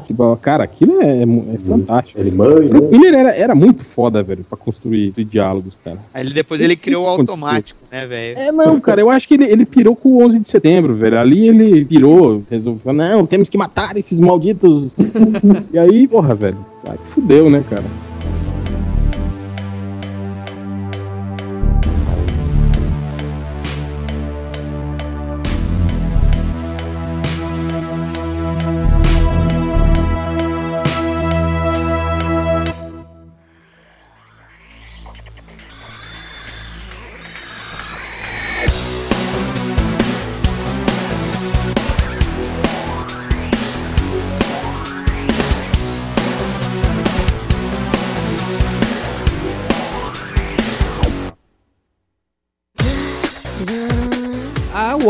Anunciou aí que vai fazer a animação do Cavaleiro das Trevas, né? Seguindo aí também o ano 1, que já saiu. E aí, o que, que vocês acham disso? Qual é a expectativa de vocês com relação a, a esse anúncio da Warner? Aninha, As animações geralmente me animam muito. muito Você bebeu hoje? Eu? Altas, graças a Deus. Muito, muito. Olha só que coisa horrível que eu acabei de falar. Que cacofônico, né? É, a Warner costuma fazer coisas que não poupa sangue, falas e tudo mais, sabe? Eu, eu tenho uma boa expectativa, apesar dos pesares, apesar de ser, abre aspas, adulto, fecha aspas. é, teve coisas que a Warner fez com a DC que eu gostei muito, tipo, é, o Lanterna Verde, o primeiro voo, eu tinha comprado pra assistir com o Daniel, meu filho. E depois eu até me arrependi, porque tem umas cenas assim, bem Exatas. sanguinolentas e pesadas. Eu acabei assistindo com ele porque era. Eu tinha comprado e a gente começou a assistir. Ah, vamos lá ver e tal. O desenho, Então- né? É o desenho Ê! Aí o cara é sugado pro espaço através de uma janelinha e faz. Sabe assim? eu- Pelo amor de Deus. Meu Deus! Mas, então isso me dá uma boa expectativa do desenho. Eu, eu estou animada, ansiosa. Roger, Bem, pra animação, com a Warner, eu confio. Apesar de que toda obra, quando, for, quando é adaptada, ela exige algumas modificações. Assim, eu não sei se, se eles adaptassem ao pé da letra, ficaria interessante. Eu acho que vai ter alguma adaptação, com certeza. Mas eu confio na Warner e vamos ver no que vai sair. A, a- a meu ver, a expectativa é boa. Hell? Cara, eu vou dizer uma coisa, o ano 1, eu vou tirar com, com base ano 1, eu achei pô, muito fiel, né, a, a- a história em quadrinho, mas o que me decepcionou um pouco foi a qualidade da animação, cara, eu achei eh, muito pobre, assim, sabe, aquela, a técnica de animação ruim, os, os caras, os fundos, assim, são, né, sei lá, né, velho, os, os carros, os prédios, assim, as coisas, achei muito, muito pobre, assim, não sei se parece que foi feito meio às pressas, né, alguma coisa assim, eu, eu queria, sinceramente, ver o Cavaleiro das Trevas com um tratamento hum, muito melhor, assim, né, do que, do que foi o, o, o ano 1, né, mas o ano 1 foi, foi muito bom, acho que por conta dessa fidelidade que manteve, né, com a, com a HQ. É, o Cavaleiro das Trevas vão ser em dois, né, dois, dois desenhos, né, parece que eles, eles anunciaram, né, é isso. É, eu não sei, eles devem adaptar a história, não sei se talvez tirem o, o, o Duas Caras e já introduzam direto no arco do, do, do líder mutante, né, porque é muita coisa, né, cara, pra... Eles anunciaram que ia ser um longa ou Dois. dois? São dois, é. E mesmo assim, dois é. É, exatamente. É É, né? mas, cara, é, acho, tô, tô com uma, uma expectativa moderada. Eu não, não, não gosto de, de manter a expectativa muito alta, porque, cara, depois é batata. Você vê e fala, é, Tá uma merda. E tu, meu irmão? É, velho, não, não dá pra esperar que seja a mesma coisa, porque são mídias diferentes, né? Apesar da, da diversão, pra quem leu o Batman 1 ter sido visível, sabe? Pra quem, quem leu o quadrinho, sabe? Foi, foi muito legal olhar o desenho e, e ver diversos momentos que quando eu tava lendo moleque, eu ficava pensando, cara, como deve ser isso, sabe? Ver ali animado, a expectativa pro Cavaleiro das Trevas é parecida, sabe? Mas tem que ver botando na cabeça de que não vai ser a mesma coisa. É, além de ser muita coisa, como foi levantado aqui também, não é a, não, não é a mesma mídia, sabe? Você não vai conseguir. é, talvez até eles consigam resolver algumas coisas de maneira mais rápida usando a mídia da TV, sabe? Que foi uma constante do Cavaleiro das Trevas, né? Botar os canais de TV dizendo como é que foi a luta deles contra os, dele contra os mutantes, ou quando ele perseguiu duas caras, e algumas lacunas da história sejam cobertas dessa forma, sabe? Mais uma vez, usar como recurso narrativo. É, mesmo, né? assim como o Miller. É, assim né? como o Miller usou como recurso narrativo na história, né? Pois é, eu assim, eu gostei, assim, fazendo também é, uma rápida comparação com o ano 1, assim, eu gostei da animação, mas eu também eu concordo com o Real, assim, faltou alguma coisa. Animação. Achei uma animação boa, achei um bom filme. Faltou cigarro, né? Do... É. eu ia dizer que faltou sal, faltou um pouquinho de tempero ali. Mas então, assim, é, também, como foi a de Batman, certo de que a Warner raramente erra terrivelmente, né, com, com suas animações, eu acho que vai ser um bom trabalho. Acho que ia ficar mais legal uma minissérie da HBO. Metralhadora fazendo buta buta buta. Mas, cara, tu sabe que, meu, esse desenho não vai pra TV, né? a- Aberto. É. Então, ele, ele vai ser feito com baixo orçamento, como o réu disse aí do problema dos cenários do ano 1, cara. Eles vão fazer mesmo pra tentar não ter, não ter gasto, sabe? Não vai ter um investimento tão pesado como teria numa animação pra TV, que vai gerar anunciante, etc, etc. É isso que é, é, é foda. Quando a, DC anunciou essa nova linha, né, de, de animações direto pra DVD, eu até fiquei animado, né? Achei que poderia. É muita falcatrua. Poderia ser. Ficou animado. É, tu fala da Ana, né? As, as minas animadas com a animação. As Mina Peer, o réu também. Achei que poderia, né, sair daí um- uma coisa legal, assim, né? Mas tem esse lado mesmo que você tá falando, Daniel. é meio toque de caixa, assim, né, cara? Os caras estão fazendo a, a parada mais pra. Velho, é manutenção de franquia, sabe por quê? Porque se eles não fizessem isso, a Marvel ia fazer, e eles já estavam, a Marvel já tava fazendo isso lá com o ah, Wolverine versus Hulk. É, Aqueles Thor, con- né? É, aqueles confrontos ali. O, o- a DC raspou na, no DC Nova Fronteira, que ficou excelente, sabe? Eles perceberam que eles tinham que explorar essa adaptação. Depois fizeram aquele Superman e Batman inimigos públicos, né? Que é um arco de bosta, mas. Sabe, é um arco depois do Superman e, Batman Apocalipse, do Jeff Loeb. Que é lá. outro arco de bosta. É, aí eles precisavam pegar algo de respeito. E o Cavaleiro das Trevas, o Batman 1 foi uma escolha.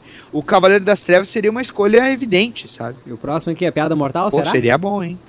Ah, será cara, que nós não, vamos- piada mortal nunca, cara. Ah, fazer. nós nunca vamos ver o Coringa comendo a Bárbara e o É, Comissário também, Gordon. É, o comissário Gordon de, de sunguinha de couro lá, né, Ah. sendo sodomizado no circo. Isso nunca, né? É a maior trepação, a maior putaria. Tiro, pô, tiro, na, o tiro que ele dá na, na, na barba, isso você não vai ver nunca, né? A gente, a gente vê mas- mais ou menos isso naquele Batman Mistério do Capuz Vermelho. Mostra ali, né, a origem do um pouco do. É, me falaram, eu não, eu não vi, mas aquele desenho meio man- mangá do Batman contra o pistoleiro, me falaram que ele tem até bastante cenas assim, né? Mais violentas, com Cenas sangue. massa velho. É, eu não vi essa, essa versão. Não sei se vocês chegaram a assistir. É tragável, é tragável. Não, não, eu não Mas tem isso mesmo, de, de violência, de, de Tem, sangue. tem, tem, tem. É, É do Gotham Knights. É, o Gotham? Knights, isso. então nem tudo É, tá mas- perdido. O, o capuz, eu gostei. Gostei, e eu fico feliz, assim, que É dá pra apresentar pra Robin, alguns. é, tem o Robin. Cara, eu até postei esses dias. eh, eu consegui tirar uma foto do momento que o Asa Noturna pula. Ah, meu Deus. Eu, mas eu consigo dividir certas coisas com o Daniel. Eu consigo dividir certas coisas com alguns amigos meus que não leem quadrinhos. Eu, eu gosto muito de, de comprar e colecionar esses DVDs do, do- da Warner. Então, por isso que eu tô ansiosa, não animada. É, porque eu realmente consumo, sabe? Eu, eu curto, curto mesmo.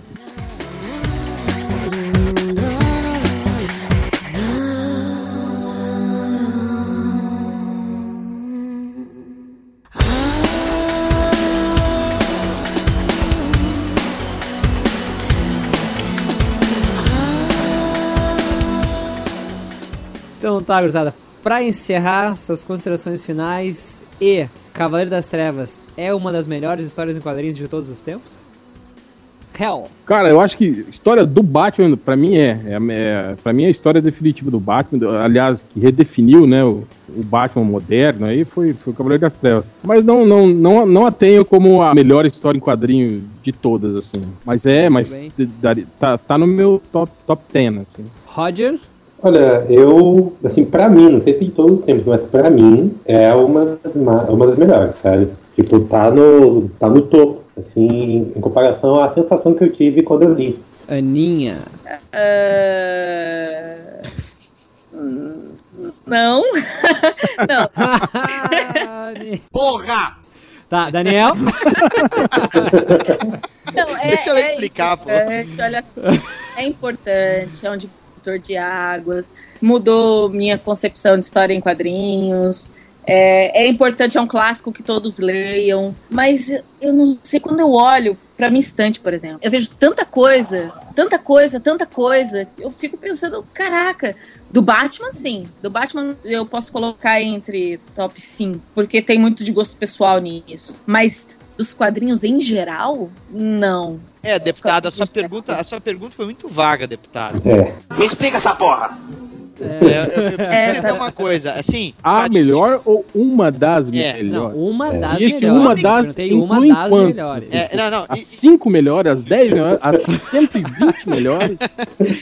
e, e do, É do. As universo, 350 do melhores. universo dos comics ou da arte sequencial em geral? Pois é. Será essa, sabe? Porque Sei é, lá, sei se for é. colocar. Lá. Tá, é uma das melhores histórias. É uma das 100 melhores histórias da DC Comics do Batman, Nossa, isso aqui é publicadas na década de 80. Cara, Não, não, Batman é uma das melhores, com certeza. Da arte sequencial no mundo, não. Dos comics, da DC, sim. É, enfim. Eu tá, acho ih, que. não. Eu Não, acho tá que DC. Pô, a Marvel não tem clássicos assim, igual a DC tem. É creve, eu tinha uma caçada de creve. Ah, uma história do Batman foi rejeitada, né? Rejeitada na DC, o cara foi e fez na, na Marvel.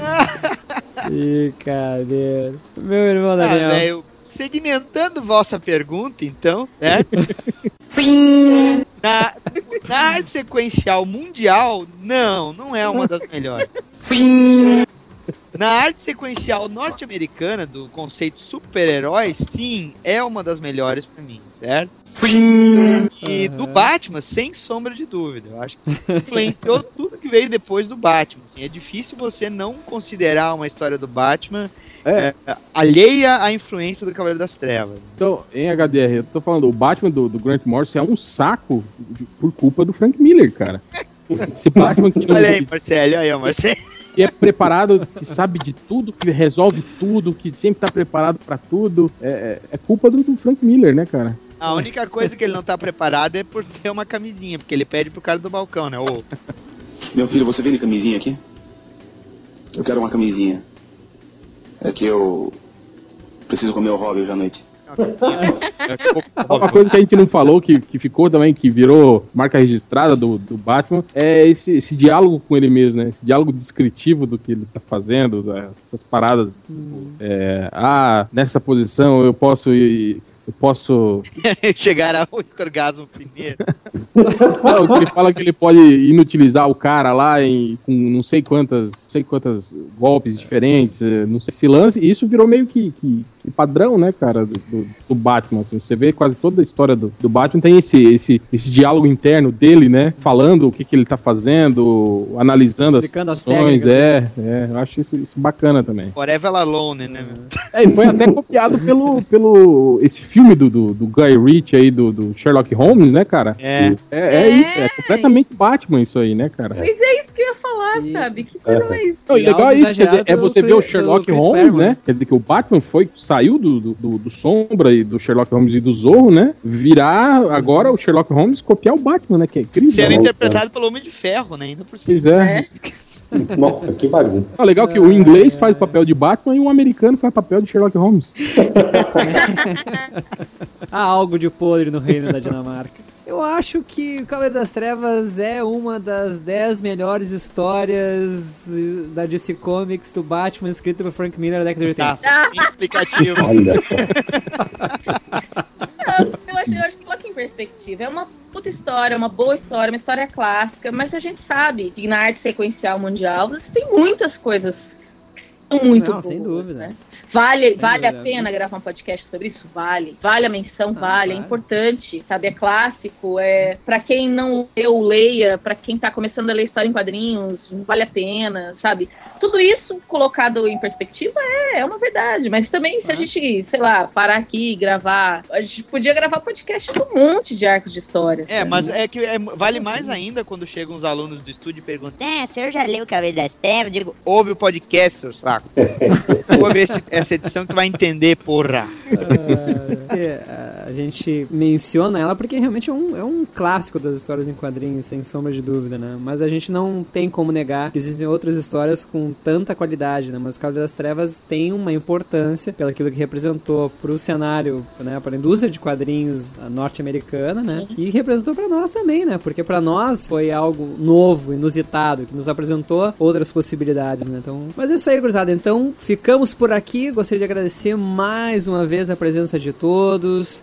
Quem quiser dar seus últimos recados. Real, quer anunciar o teu sitezinho lá, o blogzinho aqui, que? Não, eu tô fazer um evitando jabazinho fazer aqui? isso, cara. A gente tem tanto leitor chato, cara. Que eu... Peço pra Ó, escutem o MRG. Vamos comentar lá no MRG, tá? Escutem o ARG e comentem no MRG. É, exato. Funciona mais. Boa. Real, muitíssimo obrigado pela tua participação, amigo. Obrigado mesmo. É isso, cara. Eu que E- agradeço aí. Roger, muito obrigado, meu querido. Teu último recado aí. Cara, eu que agradeço aí a- o convite. É, Roger com DJ, golart.wordpress.com. Lá tem. Peraí, a gente escreve Roger com DJ? Isso, Roger com DJ. Não, é Roger com DJ. Ponto. Não, não, não, não, não, não. não. tá confundindo as pessoas. Tá, vai ser mais fácil. Clique aqui Exato. embaixo. que E- tá A não ser que você escute pelo feed. Ratinho! Enfim, tem o blog lá, quem quiser dar uma olhada, tem comentários sobre nerdices, quadrinhos e a vida de um desenhista em início de carreira. Ananinha Recalde, nossa irmãzinha querida. Tava com saudade de falar do Batman. Não apenas pelo Batman Void. Mas pelo Robin, né? Ele falou Mas igual. O negócio é o Batman. Eu gosto do Batman. Aninha, nós vamos, eu prometo que a gente vai gravar um podcast só sobre o Dick Grayson. Oh. Vá, merda! Tá demorando, né? Até agora Trajetória, né? É tipo um arquivo confidencial. Ô, louco, bicho. Louco, um- bicho. Brincadeira. Grande Cara, pessoa, grande viado, grande tudo. É legal que as pessoas até começam assim, por causa do ARG, claro, me colocaram no meu Facebook. Ai, vou fazer um desenho do Asa Noturna pra você. Pô, Aninha, que legal, que negócio da Asa Noturna. Sabe, tá- tem gerado um- uma coisa bacana, porque. eu não- Você não tá sozinha, né? É, não, eu não conhecia gente que gostava assim tanto do Asa Noturna. Antes de eu, de eu ficar comentando, né? Então, pra mim, é, é bem legal, assim. Massa velho, sabe? Então, pra mim, eu preciso dizer isso, gente. Participar do ARG é, é um prazer. É mais que isso, é uma honra. Obrigada. Muito obrigado. A gente promete fazer esse episódio do Robin, já que tu tá há dois anos colaborando com a gente. Né? O Robin, legal, cara. Não me chame. Não te preocupa, a gente chama o Change. Ou o Bugman. ai, ai, ai. Meu irmão Daniel HDR. Dizer, né, velho? Esse quadrinho me formou o caráter, cara. É o que separa os fãs moleques dos fãs de quadrinhos homens, Esse quadrinho me preparou pra Watchmen, cara. Esse quadrinho me fez me exigir como um artista melhor, sabe? É, Não comecei com- lendo Young Blood, portanto. Tava precisando desse podcast aqui. Já se falou tanto de Batman nesse, nesse podcast: Batman no cinema, Batman no papel higiênico, Batman no seriado, Batman na animação. Tava faltando se falar desse clássico. Mas então tá, Cruzada, muito obrigado. Foi uma satisfação estar aqui com vocês. A gente falar sobre Cavaleiro das Trevas. Aos nossos ouvintes, por favor, quem não leu Cavaleiro das Trevas, link vá abaixo. atrás. É, exatamente. Clique aí, compre aqui. Nossa lojinha. E é isso aí. Por favor, escrevam suas opiniões sobre o Cavaleiro das Trevas, o que vocês acham, né? Vamos manter a nossa conversa ali nos comentários. E é isso aí. Muitíssimo obrigado e até a próxima, gurizada. Valeu, um abraço!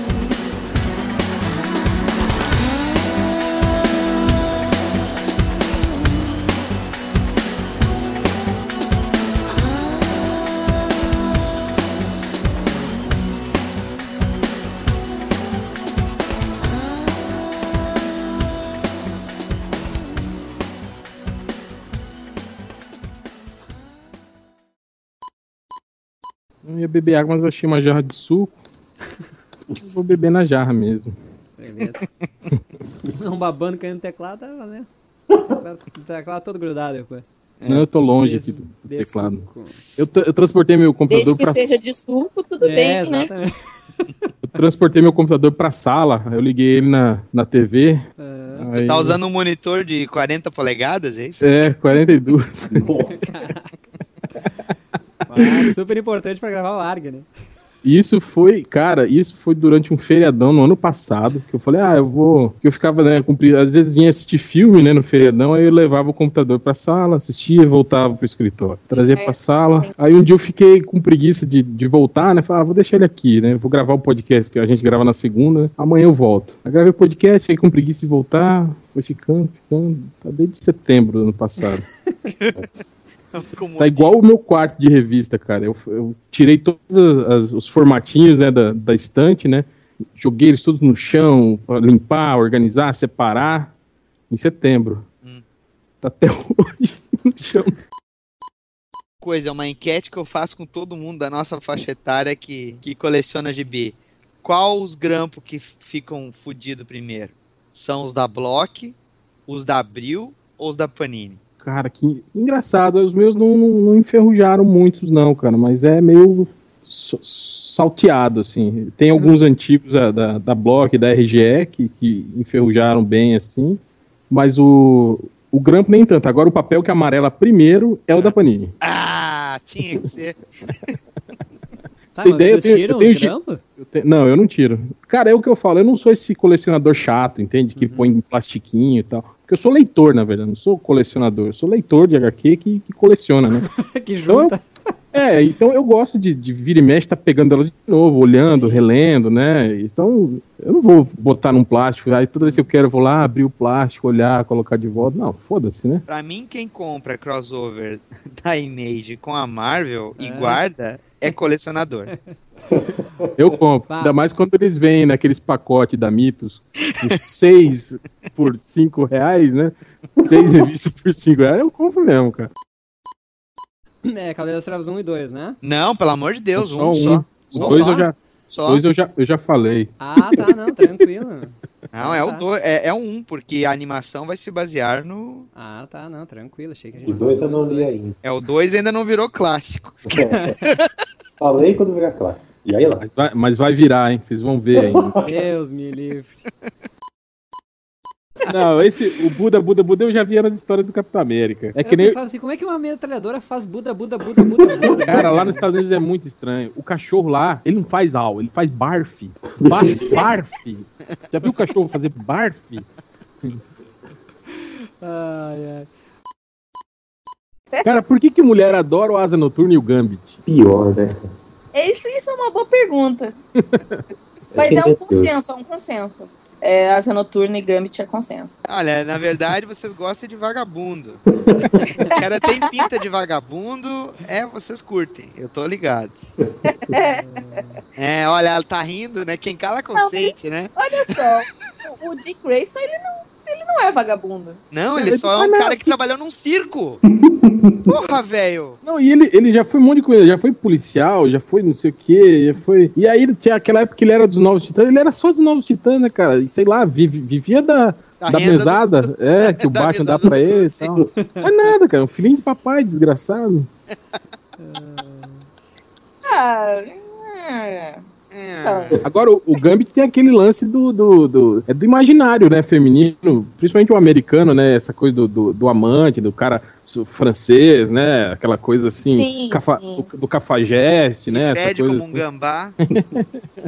que, que mulher se amarra, assim, né? É o Pepe Le Pew. É, mas esse, esse visual, esse visual meio sujo, assim, mulher adora, cara. Foi o que Essa eu coisa- falei, cara. coisa meio Johnny Depp, assim, essa coisa de Exatamente, ca- foi o cabelo que sebento, Ô, assim. cara, e, e comentários toscos à parte, cara, a vampira tem um rastro que nem gambá também, né, no cabelo. Nossa! É, o Chris Claremont queria fazer o Pepe Le Gambá com o Gambit e a vampira. Não, e é claro, né? A, o, o Batman dando um cacete no Superman. Bom, essa não preciso dizer que é a minha parte favorita. Lançaram uma Já falei, né? agora há pouco tempo, né? Sim. Ô, Fabiano. Adivinha quem já está de olho? A No, né? Porque tu tem aquela da poderosa que ela fica puta da cara, né? Oh. Fazer só duas perguntas, então. Ah, sobre o- a expectativa do desenho animado, da animação. E a última pergunta se é a melhor história em quadrinhos de todos os tempos. E a gente pode encerrar, eu acho. É bem clichê, bem clichê, minhas. vamos lá.